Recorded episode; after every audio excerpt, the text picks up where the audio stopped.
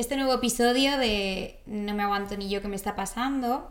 Es un episodio fuera de temporada a petición de una de las asignaturas de la carrera de psicología, de condicionamiento y motivación, lo cual me ha parecido muy interesante publicar aquí, ya que voy a hablar y voy a exponer cómo nuestra eh, conducta alimentaria funciona, por qué seguimos comiendo cuando estamos llenos, porque en ciertas situaciones de repente se nos despierta el hambre, aunque realmente no tenemos hambre, por qué cuesta tanto el ponerse a hacer ejercicio y las dietas.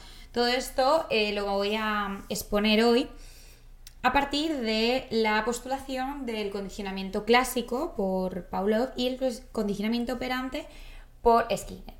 Estos dos postulados es una forma de demostrar el aprendizaje cómo aprendemos. El condicionamiento clásico eh, dice que aprendemos por la asociación, nuestra conducta va a partir de una asociación de estímulos.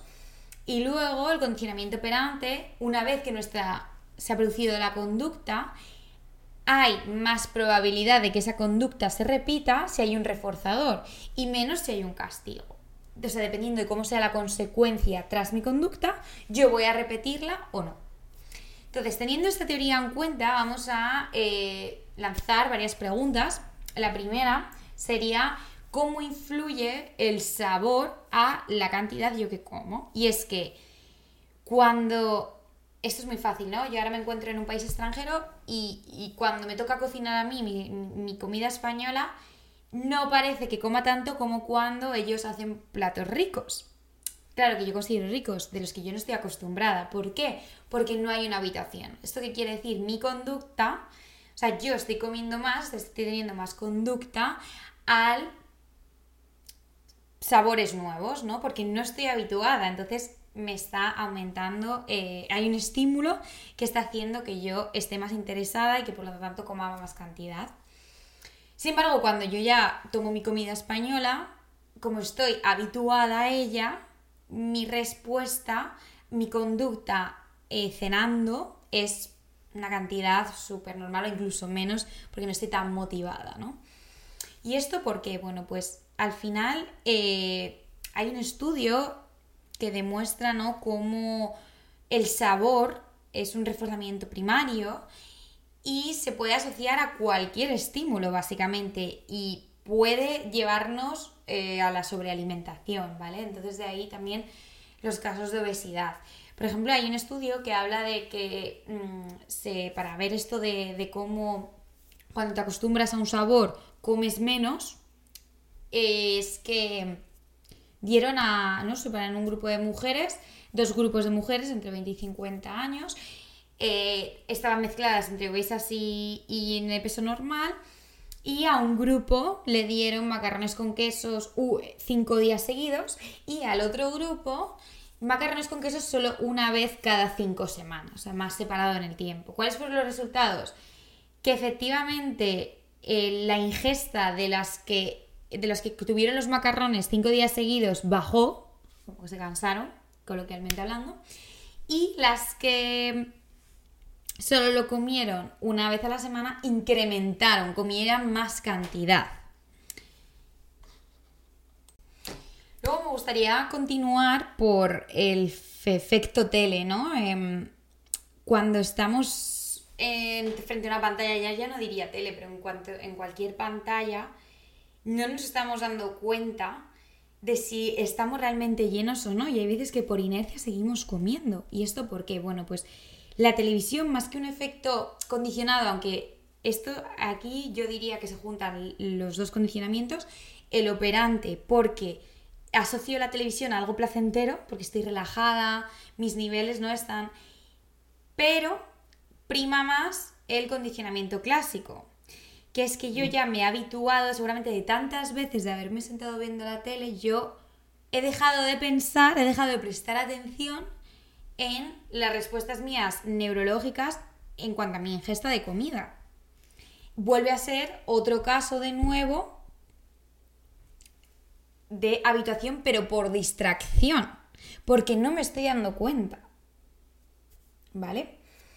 Claro que esto cambia, por ejemplo, cuando yo eh, veo eh, tengo la tele frente a la música clásica. No, normalmente cuando yo tengo, estoy con música tranquila, soy súper consciente, porque mantiene los niveles de atención en equilibrio, en el arousal, que se llama.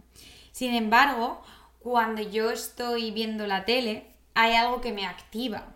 O sea, hay una sensibilización. Y esto es que mis respuestas aumentan, me hace querer comer más. Por los estímulos, o sea, por lo que estoy viendo en la tele. Y hay estudios que dicen que en películas de acción y en escenas más animadas nos hacen comer más. ¿Por qué? Porque la tensión, o sea, el estímulo de la respuesta es mayor, la sensibilización es mayor. ¿Vale? Y digamos que entonces el dar por hecho que yo me siento en la televisión y tengo que comer sería la habituación, que es lo contrario, porque ya lo he hecho tantas veces y además puedo asociarlo a algo placentero de que es una distracción a la hora de yo prestar atención de si tengo o no hambre, ¿vale? Y aquí hay un estudio muy interesante que por Ryan Elder de la Universidad de Brigham Young de Provo, Utah, y es que demostró eh, los participantes si se les ponía música en auriculares música alta y a otro grupo de participantes música baja. ¿Cuántos pretzels comían? Bueno, pues eh, salió que aquellos participantes con la música más alta comían cuatro pretzels de media, mientras que los participantes que, que estaban con la música a volumen bajo comían dos pretzels y medio. Esto es otra forma de demostrar ese, ese mantenimiento de atención y ese salto gracias a ese mantenimiento de atención que me voy a la habituación o me voy a la sensibilización.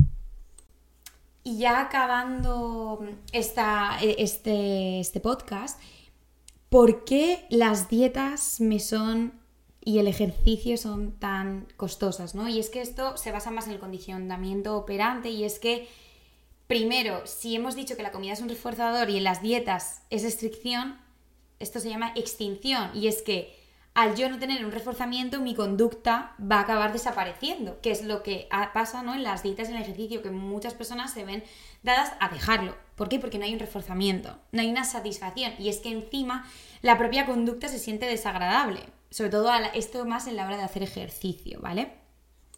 Y tal y como he mencionado, eh, hablando de la primera pregunta de, la habituación de, sobre el sabor, hemos visto que la restricción aumenta el consumo, por lo tanto ya sabemos que esto no es una buena táctica. Una buena táctica sería eh, la alimentación consciente, es estar conscientes de cuándo estamos comiendo, la velocidad, las texturas, el sabor. De esta manera vamos alejando esa gratificación inmediata eh, y esa ansiedad o esos estímulos que pueden hacer que nuestra respuesta aumenta al final es centrar toda nuestra atención en lo que estamos haciendo actualmente, que es comer. Otra solución puede ser lo que se llama la terapia o la conducta de exposición, que es romper esa asociación de sobrealimentación, o sea, de salivación, con contextos donde yo eh, normalmente me sobrealimento. Esto no solo va a reducir la ansiedad, sino al deseo de comer más.